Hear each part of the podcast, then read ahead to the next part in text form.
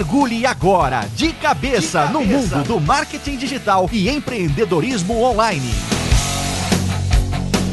Eu sou Eric Menal. Sou o Bruno Moreira. E aí, Brunão, tudo na paz? Tudo na paz, voltando a gravar. Pois é, porque a gente tenta lançar a cada duas semanas um novo episódio. De vez em quando a gente fala um dia ou outro, mas esse ano a gente tá sendo mais disciplinado em relação a isso. O último episódio que a gente gravou, que foi a entrevista com o Lucas Levitan, que foi muito massa, a gente acabou gravando logo depois do, do anterior, né? Então a gente tá quase um mês sem se falar. Verdade. E muito assunto aconteceu, né? Nesse meio tempo. Por exemplo, tô muito em busca de comprar o meu Xiaomi. Qual a sua opinião sobre o bom e velho, aliás, o bom e novo Xiaomi, o celular chinês que veio para invadir o mercado brasileiro? Eu adoro essas coisas que chegam assim como a Apple da China, com esses nomes, né, cara? Eu acho muito bom, mas... Então, cara, eu, eu, nunca peguei um na mão, cara, não faço ideia. Eu sei que o pessoal que entende diz que ele é um celular que tem uma performance muito legal, né? O sistema dele, ele é produzido pela Foxconn também, que é quem produz as coisas da Apple, né? Claro que a Apple deve ter suas patentes, né? Que só ela pode usar. A Apple é cheia de frescurice, né, cara? A Apple tem, tipo, o vidro do celular da Apple, acho, né, o Gorilla Glass, eles têm os nomes assim, essas coisas que são da Apple, não sei se você sabe esses nomes, né? Eu acredito que ela tem as suas patentes disso, né? Então eles não podem simplesmente copiar ou fazer qualquer coisa assim. O legal é que eles estão vindo pro Brasil com força, porque eles fizeram uma campanha muito forte em redes sociais, eles têm um mascotinho, o, o cara que tá tocando a empresa aqui no Brasil é o Hugo Barra, né, que é vice-presidente da, foi vice-presidente da Android, né? Então assim, tipo, ela veio com força sem precisar usar a mídia tradicional, né, cara? Sem precisar aparecer na novela, na mão do Caio Castro. Uhum. E eu acho que eu sempre sou feliz com isso, cara. Porque uma tristeza que eu tenho, sabe, era que, é, que eu não sou contra os produtos chineses, né, cara? Eu acho que a China tem suas coisas produzidas na China hoje, ela já tem qualidade. Tem a parte de qualidade de vida dos chineses, que às vezes né, que é um pouquinho é, uma, é um pouco triste ainda, né? É que se você tivesse algo contra, você provavelmente teria que jogar fora 80% do que você tem na tua casa, né? Exatamente, cara. Peraí, tu tá falando que eu só como coisa China? Não, gente... Todos nós compramos coisas da China, né? Mas existe esse pré-conceito, né? Esse preconceito contra o produto chinês, que, querendo uhum. ou não, vai ser um obstáculo que os caras vão precisar combater. Com marketing, é. com um produto de qualidade. Talvez no Brasil tenha mais, né? Mesmo que fora, mesmo nos Estados Unidos, que tu pode dizer melhor, né? Que tem um preconceito de produto chinês ou coisa assim, já é uma coisa do estilo de vida americano, as coisas serem meio descartáveis, incluindo carros, né? Aqui a gente ainda vendo um histórico, assim, né? Nossa família, nossos pais faziam a gente comprar aquilo de uma melhor marca, né? Uma Bosch, por exemplo, alguma coisa que fosse durar muito tempo, né? E hoje em dia tu vai comprar uma, uma furadeira, tu pensa, porra, se me fizer dois furos tá bom, né, cara? Custa 20 reais mesmo furadeira agora, então tá valendo, né? É ótima essa percepção, porque roupa é uma coisa que mudou muito, né? As grandes, principalmente se fala de moda feminina, né? O conceito de fast fashion é Zara, é H&M, uhum. aqui no Brasil é Renner, C&A, são roupas que são muito parecidas com as roupas da alta moda, mas de uhum. durabilidade bem menor, porque na questão da moda faz todo sentido, porque sei lá, passa a estação, a mulherada já quer usar outra coisa, né? Não é que nem a gente que tem as camisetas de 12 anos atrás, né? Não, e o que eu ia dizer que é que eu fico meio triste, até porque esses tempos, né, um ano atrás, vamos pensar assim, eu fui ler na exame a história da Jack Motors no Brasil, né? E eu fico muito triste que o, o jeito que o Brasil tem para acabar com a competição chinesa é, é, acabando mesmo, né? Tipo, não dando chance para eles com impostos, né? Fazendo com que a, a indústria não, a chinesa não se desenvolva internamente aqui, né? A não ser que ela vire uma indústria praticamente brasileira. Eu acho que o Xiaomi vai ter produção aqui também, né? Me parece. Eu concordo 100% contigo. Nesse caso da Xiaomi, sabe que eu acho que pode pegar e não é, eu acho que não é neura da minha parte. É engraçado porque essa semana a gente tá vindo de uma semana, claro que quando o episódio for publicado, acho é, vai ser publicado semana que vem, então, mas essa semana ocorreu o problema no mesmo dia com a United e com a bolsa de Nova York, que eles falaram que foi uma falha técnica, mas que todos os especialistas de segurança acham que foi algo, foi uma atividade de hackers, né? E se você fala no uhum. celular chinês, no mercado brasileiro acho que até a gente não liga para essas coisas, mas no mercado americano vai ter muita desconfiança da questão da segurança das informações. Eu não sei se isso é justo ou não, porque tem a própria Huawei, não sei nem se essa é a pronúncia certa, mas é. que teve um problema sério com o governo americano porque eles acharam ou a suspeita de que estavam usando os produtos da Huawei para roubar informações. Então, a expansão, principalmente de produtos tecnológicos chineses, sempre vai passar por esse problema problema, eu acho, de confi além da confiança da durabilidade, apesar de que com o preço que ele vem, ele tá vindo com preço de 500 reais, né? Aham, isso mesmo. E compara com um celular da Apple, pô, eu, eu falo por, de carteirinha, porque o meu, eu, eu ainda tenho a versão do iPhone 4, né? Então, meus, todos os meus iPhones duram 3, 4 anos. Eu só troco quando ele realmente acaba de vez. Verdade. Essa questão da segurança da informação vai ser algo muito importante que eles vão ter que provar pro mundo que não estão espiando e não vão querer dominar o mundo que nem o Pink e o cérebro, né? Nós dois, no caso, né? Nós somos o Pink e o cérebro, né? Não, nós somos o cérebro e o cérebro, cara. Mas fisicamente eu podia ser o, o cérebro do Pink, né, cara? É, É mais magrelão. magro, esguio, eu sou baixo e cabeçudo, né, cara? Mas toda a sorte do mundo pra Xiaomi que, cara, seja mais um produto pra trazer competição de mercado, porque o preço da Apple tá um absurdo. Isso não tem o que negar, né? Verdade. É uma marca de grife, de eletrônicos de grife, principalmente no Brasil, né? Mas falando em celular, cara, vamos falar do aplicativo que nós mais usamos no celular. Nós dois, pelo menos, né? Não sei se o resto de quem tá ouvindo a gente usa, mas a gente sempre fala com muito carinho do Twitter, por ser algo que a gente usa pessoalmente para nossas informações, para nosso divertimento, para o nosso dia a dia, a nossa fonte de notícias. E a gente sempre tem prometido desde o início do de cabeça, mais de um ano atrás, que a gente um dia ia falar do, do Twitter como uma forma de ferramenta de marketing digital. E hoje é, é isso que a gente quer focar. O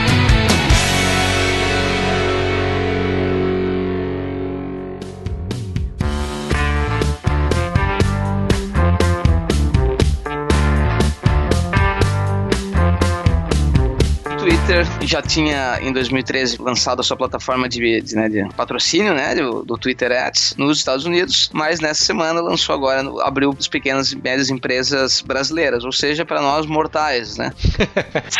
Ele abriu até então, tá? Existiam empresas brasileiras fazendo, algumas, né? Mas precisava ser investido em torno de 7 mil dólares por trimestre para que pudesse fazer, usar, né, a ferramenta do Twitter. Bagatela, cara. Bagatela. Bagatela, exatamente. E exigia uma agência de publicidade ainda, né? E agora ele abriu sistema self-service, né? De, de anúncios que nem o Facebook tem. O que a gente vai dizer sempre que o Twitter, ele sempre foi referência em design, né? Isso eu, que, que é uma área que eu, que eu trabalhei também, né? Que é uma área que eu não conheço nada e que você conhece muito. Muito, ou não, não sou referência também, mas Você não é o Bruninho. um abraço. Isso foi um grande problema da entrevista com o Lucas. Você percebeu que foi o primeiro episódio que a gente não mandou um abraço pro Bruninho. Vamos ter que mandar o Lucas invadir o, o Instagram do Bruninho. Pena que o Bruninho é tão bicho no mato que não tem Instagram, né, cara? Não, tem que invadir o da Carol, da esposa dele.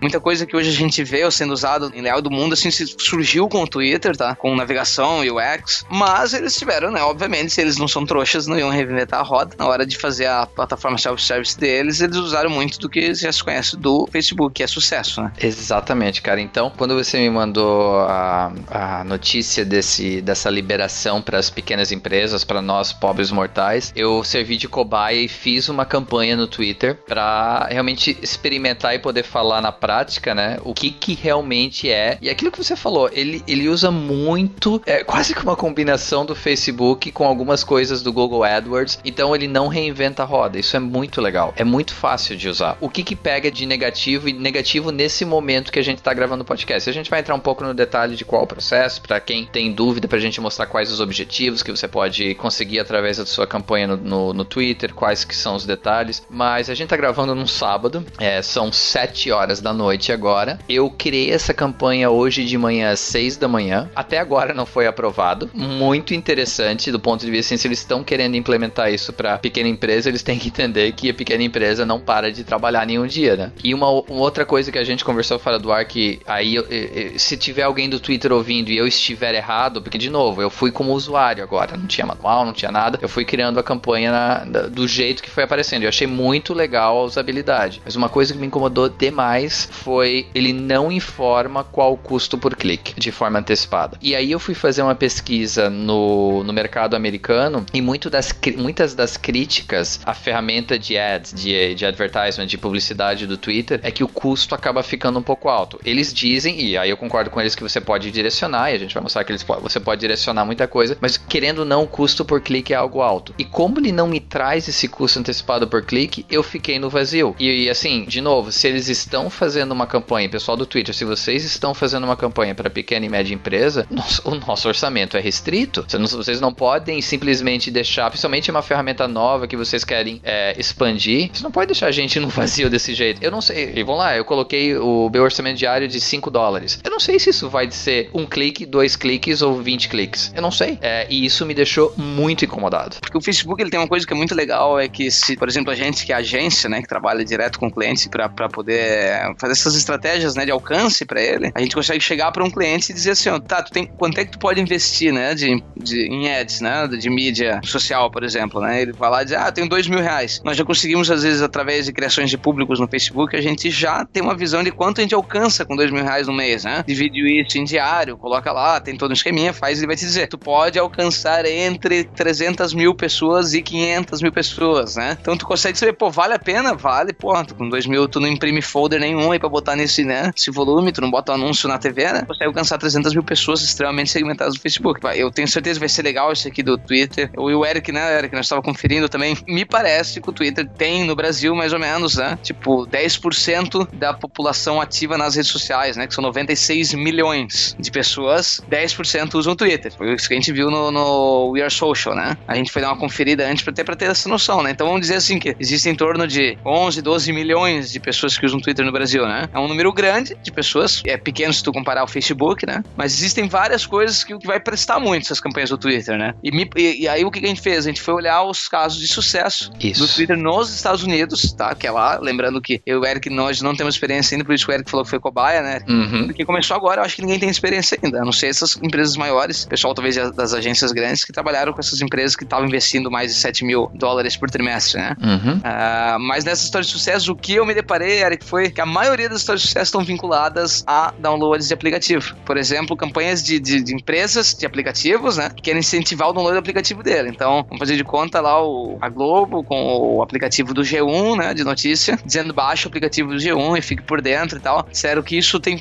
tido muito sucesso. Esse é o tipo de campanha que tem tido sucesso. Que hoje do Facebook não é uma das principais campanhas do Facebook, né? Ainda ajuda bastante quem quer, mas o, o, Twitter talvez ele tenha, entre as dele, ela faça mais sucesso com isso, né? Interessante. Tá aí um, tá aí um ponto bem interessante. É meio que lógico, né? Quem usa o Twitter, é, a gente até brincou, acho que uns dois episódios atrás no Tweet Deck. Quem usa o Twitter hoje é no mobile, né? Acho que 95% do pessoal usa no mobile. É interessante. É, realmente, para você baixar um aplicativo, talvez o investimento vale a pena para trazer esse download. Por isso que não deve ser barato, né? Eles, tu, a gente não tem noção de preço ainda, porque me parece que ele cobra pelo aplicativo instalado. Então, cara, com certeza deve ser, se for em dólar, deve ser coisa de 2 dólares, tu entendeu? Deve ser em torno disso, cara. Deve ser alto, né? Pra esse tipo de campanha, estou falando, né? O legal, Brunão, é que deve ter muita gente que ouve a gente que desenvolve aplicativo. Você quer que o cara baixe o aplicativo no celular dele. Então, só cobrar a partir do download é uma coisa muito legal do Twitter. Muito legal mesmo. Não, eu também acho bem legal. Tem empresas de, de games, esse tipo de coisa, que eles com certeza vão botar muito dinheiro nisso que eles já botam hoje no Facebook, né? Então, assim, vem pela frente alguma coisa. Quem sabe isso, ah, quando as empresas passarem a olhar isso de uma forma diferente, o Twitter volte com mais força pro Brasil também, né? Vai saber, né? Eu sou um stalker, né, no Twitter. não, porra, não, não é bem isso que eu quis dizer. Eu olho todo dia o Twitter, ele é, ainda é uma, uma rede social por causa do celular. Né? Uhum. Eu prefiro 10 mil vezes o Twitter do que, do, que no, do que o Facebook no celular, porque o Twitter é organizado. Se eu fico uma, um dia sem ver, ele vai me mostrar aqueles o que, o que você perdeu, né? E no momento do banheiro que você precisa concentrar em outra coisa, essa organização te ajuda? Me ajuda, exatamente. Ele para onde eu parei. Se o 3G tá ruim, isso também é uma coisa que eu gosto muito do Twitter. Se o 3G tá ruim, né? Que é coisa do Brasil também. Mas ele dá aquela pequena respirada no 3G, o que carregou é suficiente às vezes pra, né? Pra meia hora que você tá parado no, no, numa fila de banco, né? Essas são as coisas que eu gosto do Twitter, né? Eu não sei se tem alguma outra operadora que faz isso, eu tô falando porque eu sou cliente da Claro e de novo, não tá ganhando um centavo por isso, mas pessoal da Claro, se vocês quiserem patrocinar, a gente sempre tá de portas abertas.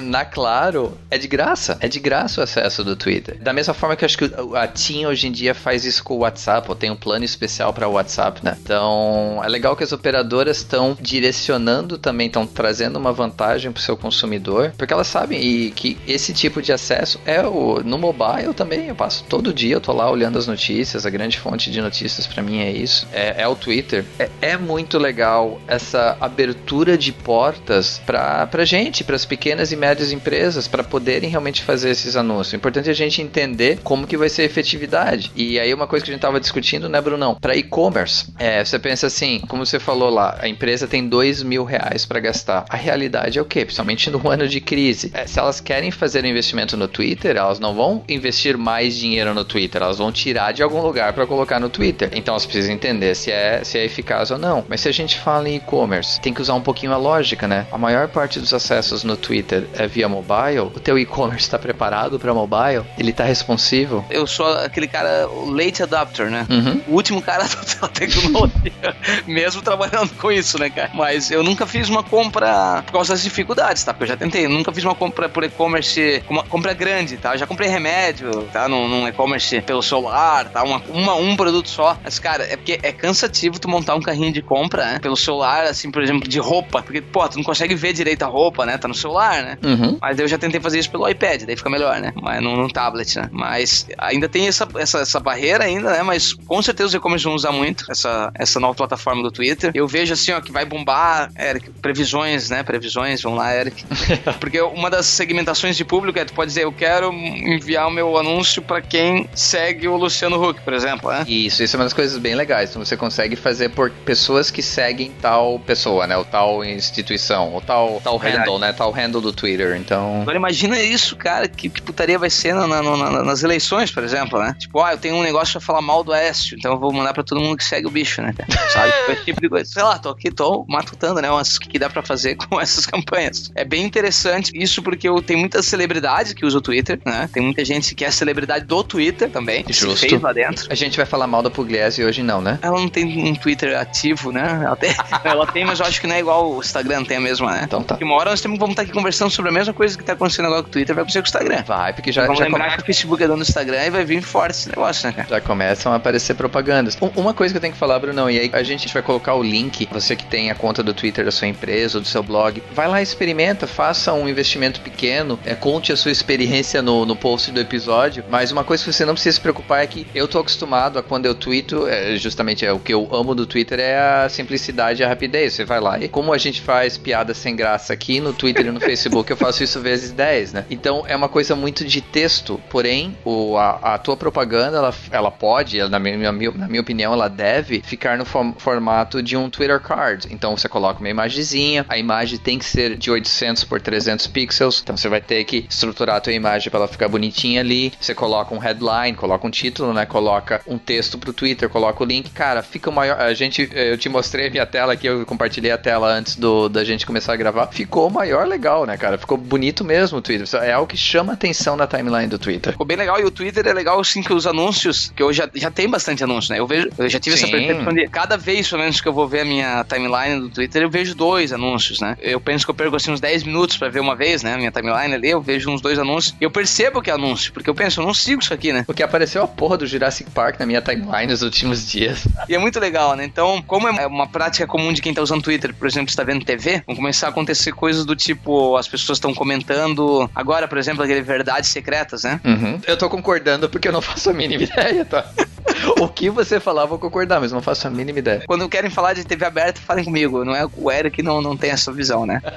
o Eric não assiste a TV aberta, né? A TV aberta americana só tu assiste, né? Não, se tivesse como, não, mas é, eu assistiria, mas não, realmente TV aberta eu não assisto. Mas a TV aberta aqui, hoje tá passando lá na Globo, né? Uma, tá- uma série da Globo, que é uma série, cara, que eu de verdade achei bem ruim. Tá bom, Globo, eu sei que tu não vai me patrocinar, né?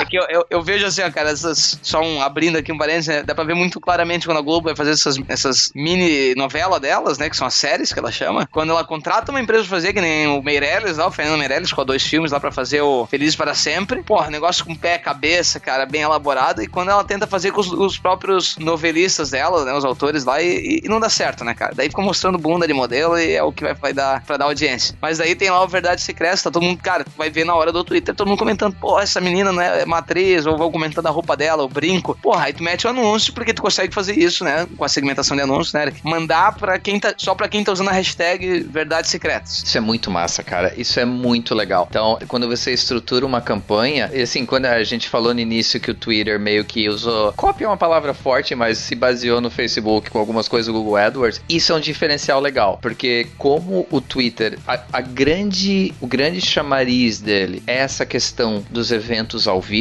né? Então, seja evento ao vi é, show ao vivo, evento esportivo, alguma notícia, novela, as pessoas usam o Twitter para acompanhar eventos desse tipo. Então você consegue colocar shows de TV e você consegue colocar a questão da TV dentro da tua campanha. E isso, cara, concordo contigo. É muito legal. Não, isso vai dar pra brincar muito, né, cara? Porque como ainda não dá pra fazer isso na TV, né? Uhum. Fazer aparecer o um negócio lá, né, cara? Tu imagina que a forma mais, hoje, mais próxima que tu tens e a pessoa tá assistindo, então criaram a hashtag, sei lá, tipo agora, por exemplo, nesse momento aqui, ó, tô com o Twitter aberto aqui, enquanto a gente conversa. Tô vendo que o Twitter tem lá suas páginas do, do Brasileirão, né? Aí eles criam, eles são, é criado, são criados hashtags de, do, do, do, dos jogos, né, do Brasileirão, né? Então, tipo, tá rolando agora um Santos e Figueira aqui. Meu Deus do céu. Sam versus Fig, né? X-Fig no hashtag. Se tu faz uma campanha, então, ah, o Figueira tá com você, torcedor do Figueira, tu, tu, só pra quem tá tweetando com isso, né? Ou você, torcedor, tu tentar fazer pra vender, pra ser sócio, promoção especial pra quem tá, sabe? Esse tipo de coisa. Só dando exemplo idiota que eu acabei de dar aqui. Não, mas cara, faz todo sentido. Já que tu falou da novela, deixa eu falar de uma coisa que eu manjo um pouquinho mais que a NBA. Essa semana o Twitter pegou fogo, mas literalmente eu ri durante uma hora quase. Eu vou tentar resumir de forma bem rápida, mas basicamente começou o período de free agency da NBA, a janela de transferência, vai. Só que eles têm um período de uma semana em que você pode negociar, mas só pode assinar os contratos a partir do dia 9. Tipo, uma longa história resumindo, um cara prometeu, o DeAndre Jordan, prometeu que ia assinar com o Dallas Mavericks, chegou um dia antes ele mudou de ideia. E aí foi o presidente do Clippers, que é aquele cara que era da Microsoft, o Steve Ballmer, foi o técnico, foram mais uns três jogadores, foram para casa do cara no dia 8 à noite e ficaram lá até da meia-noite 1 do dia 9 em que ele podia assinar o contrato. E pô, começavam a postar foto, tipo, com cadeira trancando a porta, de que ninguém podia entrar na casa. Cara, aí começaram a fazer os jogadores de outros times, começaram a fazer guerra de emoji. Foi um negócio que, tipo, o mercado americano de esportes bombou naquele dia por causa de uma bobeira dessa, que foi um cara que mudou de ideia e assinou com outro time. Então, o Twitter traz muito isso do ao vivo, do momento. O Facebook, quando a gente olha no, no como ele trabalha hoje, em que ele trabalha de uma forma mais com um tempo mais maluco, né? Então você coloca algo no Face, talvez a, se você postar algo, talvez eu, eu vá ver só amanhã de manhã. Tem algumas lógicas diferentes de quem enxerga o que, quando enxerga o que. No Twitter não, né? É na veia. Aquilo que você postou, quem te segue vai ver ali na hora. É descartável por causa disso, mas ao mesmo tempo ele traz esse valor muito grande para alguma empresa que tem alguma sacada. É,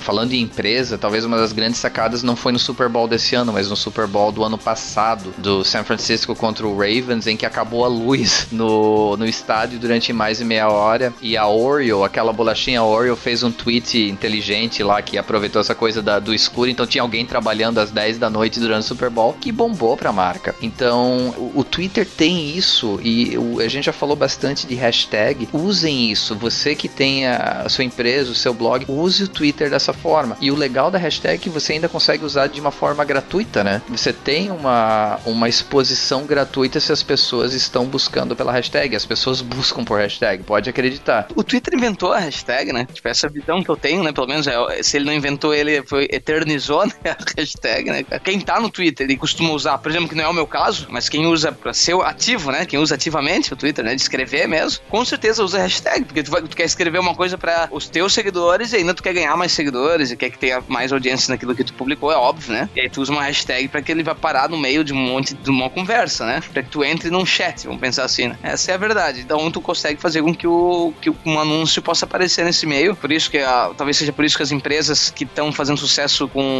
o uso do Twitter nos Estados Unidos tem a ver com aquilo que conseguir uma ação rápida, né? Como é um download de um celular, uma compra no e-commerce, né? Mas de novo, para quem tem e-commerce, o e-commerce tem que ser mobile, senão nem gasta dinheiro no Twitter. É, pelo amor de Deus. Não, é sério, assim, não adianta. Vai, você vai levar o cara pra página e vai gerar uma, uma, é. uma reação mais negativa do que positiva. Então. A gente já tem falado isso bastante no Facebook também, porque, cara, o Facebook já virou, né? O mobile já passou dos 50% quem usa o Facebook. Cara, imagino que já deve estar tá passando dos 60, né? Não tenho esses dados certinhos, mas já deve ter passado 60% de quem usa Facebook é mobile. E a mesma coisa também, mesmo que a pessoa ainda não tenha o que eu comecei falando lá, que é essa coisa de comprar no mobile, né? Ela, mas tu fez um anúncio, ela foi olhar a roupa no mobile, né? Ela foi olhar lá um produto teu no mobile para depois, quem sabe, comprar desktop ou ao vivo na loja, né? O que seja. E se ela não conseguir ver aquilo ali é muito frustrante, né? E assim, acho que uma outra coisa legal que a gente pode falar, Brunão, é dentro, assim, de novo, mais um elogio pro pessoal do Twitter, é a questão da quando você fala da especificidade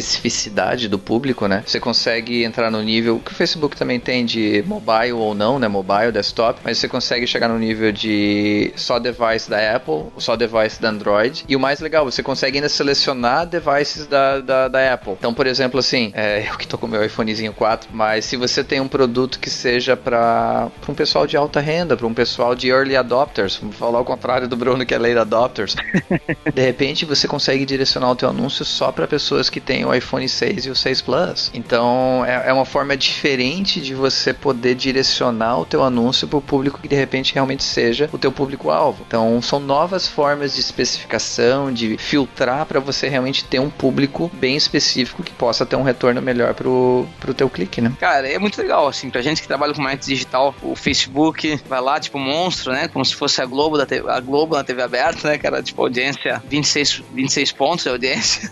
Depois vem o segundo lugar, né, cara? Vai ter o Twitter pra gente usar. Logo vai lançar o Instagram. É óbvio que o Instagram já tá nessa fase do Twitter também de tá, já ter aberto, né, pra quem tiver mais investimento, pra empresas que ele selecionou, né? Uhum. Logo vai ter para os mortais também. e eu acho muito legal, né, cara, que finalmente, né, vamos, entramos nessa era de os veículos, vamos dizer assim, né? Não vamos chamar de redes sociais, né, os veículos de comunicação da internet, né? Os que ficaram famosos e estão se estabilizando no mercado como a principal rede social de, de, né, de relacionamento, Facebook, principal rede social de notícia com o Twitter, né? De, ah, que é de relacionamento também, mas tem mais a ver com notícia e tal, né? Ah, de fotos, o Instagram, elas vão se estabilizando e vão criando aí a sua forma de ganhar o dinheiro e permitir que pequenas empresas com investimentos às vezes muito menores, né, consigam também disputar, né, o mercado e conversar com um número, ter um grande número de alcance, né, conversar com várias pessoas. Perfeito, cara. E pra gente aproveitar e pro Léo poder usar de novo, já que a gente não usou no episódio passado a vinheta da dica do episódio. Use sua cabeça. Ferramentas práticas para gerar resultados. Da onde que você tá tirando essas informações aí? Dá essa dica que é bem legal pro pessoal. Então, qual que é a dica da semana, my friend? Bem, pessoal, a dica da semana é a gente sempre que tá aqui tentando passar dados para vocês, a gente fica pesquisando, né, informações, dados que sejam, né, de, de, dados de pesquisa, como o We Are Social, que é uma empresa bem conhecida de quem trabalha com marketing digital, de quem trabalha com internet, tá? Que eles fazem todo ano e fizeram, na verdade, isso aqui foi, tá, já tá liberado em 2015, mas a gente tem usado mês a mês ali, e a gente tem esquecido de falar dessa pesquisa pesquisa. A gente bota o link de vocês de uma apresentação de SlideShare. Uma pequena apresentação. Pequena apresentação de 376 slides. Então tu, tu, pode ver um por dia e tu vai demorar um ano. Por isso que a gente demorou pra fazer aqui. Mas é legal que tá dividido por países. É daqui que a gente falou que o Twitter, segundo essa pesquisa aqui, o Twitter, dos 96 milhões de pessoas ativas, né, nas redes sociais, de pessoas que têm contas nas redes sociais, né, não são as ativas, né, que têm contas, tem 10% que usa o, o Twitter, né, 11%. 10 usa o Instagram, tô vendo aqui, ó, tá na minha frente. Ó, LinkedIn 9%. Então, bem legal. Esses dados são muito legais pra gente pensar na hora, pra gente ter essa noção de alcance de público. E ele fala isso do mundo inteiro. Então, empresa também aí que tá querendo vender na Argentina, né, que tá muito bem economicamente, por exemplo. ou na Grécia, né?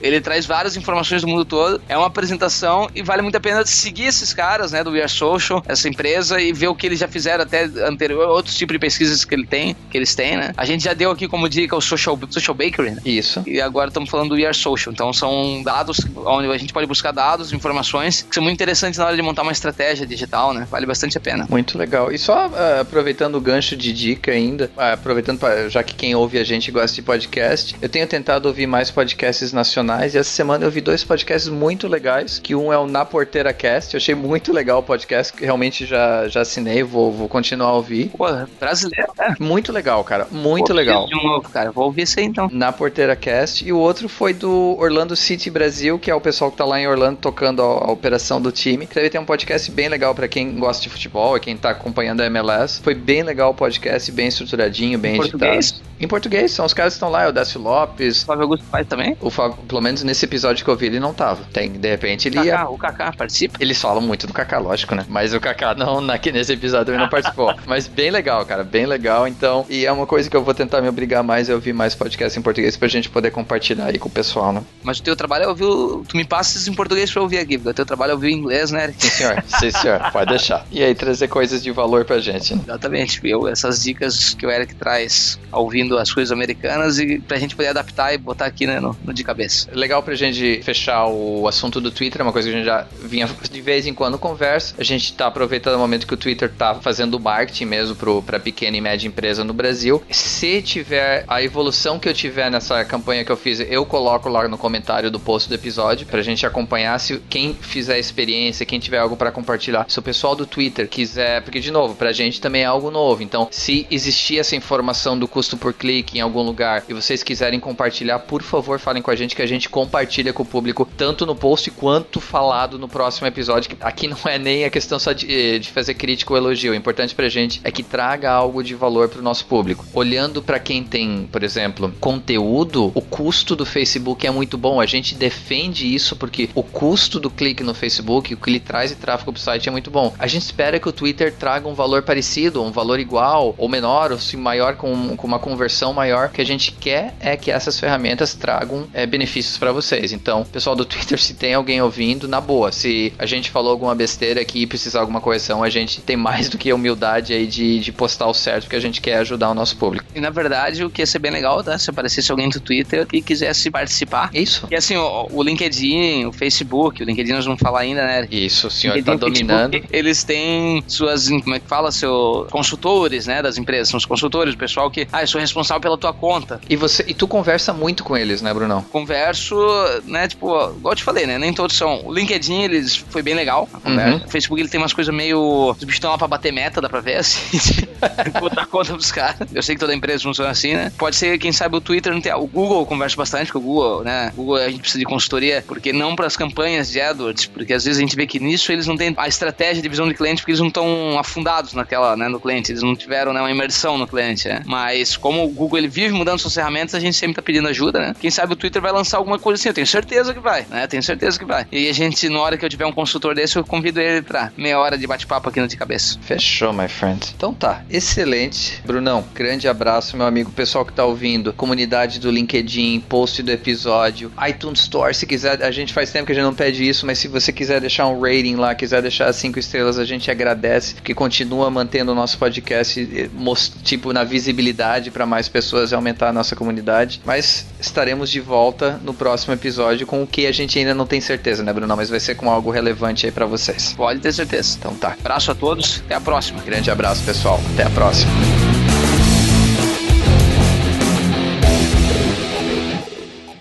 Este podcast foi editado por Radiofobia, podcast e multimídia.